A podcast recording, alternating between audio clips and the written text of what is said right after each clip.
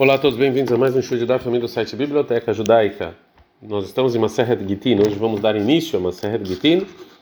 Lembrando que essa aula é do Nishmat Favel Ben Yosef, essa é uma aula de introdução, que é importantíssima. Maseret Gitin vai falar então sobre o, a separação. Como a gente falou, o casamento é, na verdade, é uma compra entre o homem e a mulher, e aqui a Torá vai nos ensinar que, assim, assim está escrito no versículo sobre a separação, em Devarim 22, 24, 1. Se o marido não gostar da mulher, que que ele encontrou alguma coisa feia nela, ele vai escrever uma, um, um livro de separação, vai dar na mão dela, vai tirar ela de casa, e a mulher vai sair, e vai casar com outra pessoa. Então, desses versículos a gente viu que é, o que é necessário é um livro escrito, né, como se fosse um contrato. E tem várias outras leis que a gente aprende nesse versículo. Primeiro, também a Torá está falando que o marido ele pode separar a esposa se ele não gostou dela. Então a gente aprende do quê? Que a separação precisa ser feita de acordo com a vontade do marido. E se foi feito à força, que obrigaram ele a dar um get, está é, tá anulado. A partir desse momento também, em contrato de separação, iremos sempre usar a palavra get. Então, dessa regra a gente vê que se os sábios, muitas vezes os sábios, eles obrigam o marido a dar o get por causa, da, por causa de vários, várias condições da Torá. Isso aqui é chamado de get me'ause, né, que ele foi obrigado a dar. E se no final do, das, das contas o marido ele concorda, ele fala que ele quer, mesmo que ele foi obrigado a falar isso, esse guia está válido.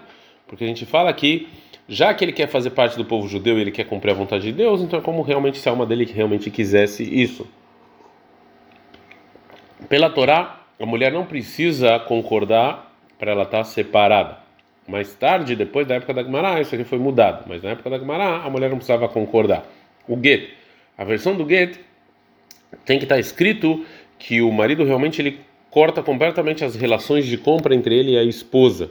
Então, é, a, a, parte principal do get é que tem escrito você está permitida para todo mundo. A gente vai ver na Mishnah, existem outros exemplos. Você, eu estou tirando você daqui, você está separada, você está sozinha, etc.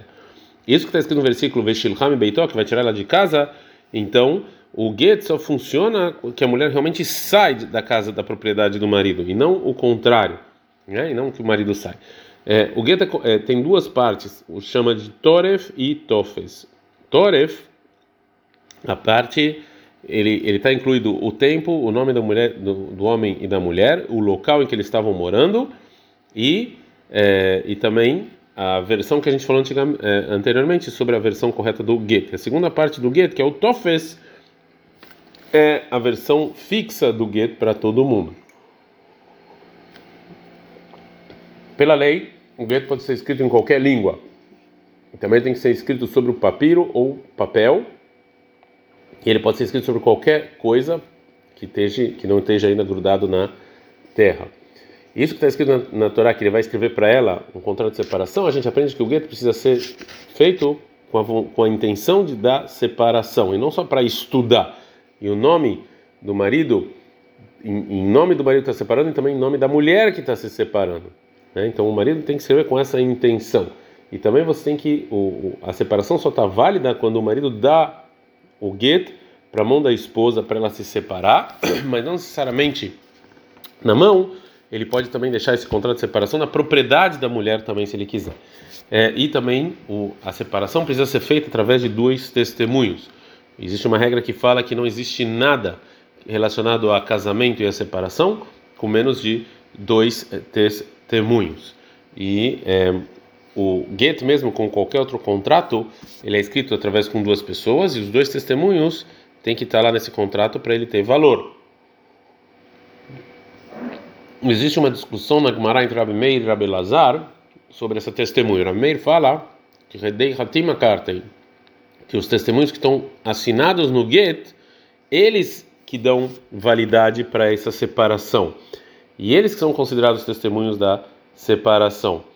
E já o Rabelazar fala não, que é demessir a carta, que são os testemunhos que adiante deles é passado o get, e não os que estão assinados, eles que dão é, significado e eles que fazem essa separação realmente é, funcionar. E os testemunhos só assinam por causa de tikkun olam, ou seja, que talvez os testemunhos da, da, da entrega do, do vão morrer ou vão estar longe, e aí você vai precisar de outros testemunhos.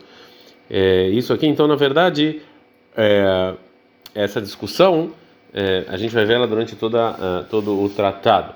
Também a gente vai ver que é permitido fazer condições para separação. E como a gente já viu em outros, em outros lugares, existem na época da Gemara existiam duas duas etapas do casamento. Uma era o Irusin e uma era o Nesuin. Hoje em dia a gente faz os dois de uma vez só. Mas na época da Gemara existia um tempo entre o Irusin e um tempo entre o Nisuim, né, os dois. Existe o get, separação nessas duas fases. O Irusin é o começo do casamento, né? É, e existem outros tipos de get. Tem o get da Yebama, que a gente já falou que Ibum é quando faleceu o marido sem filho, e pela Torá, um dos irmãos precisa fazer o Ibum ou a Halitza. E se ele não quer, então ele escreve um tipo de get. E Getihru também que Marcela vai falar vai, sobre o, quando o dono tinha um escravo e ele quer liberar o escravo, ele também precisa escrever um é, get. Então, esses são todos os temas e, como eu falei para vocês, importantíssimo agora é que a gente vai usar só a palavra get até o final do tratado e esse é o contrato de separação que a Torá exige. Adkan.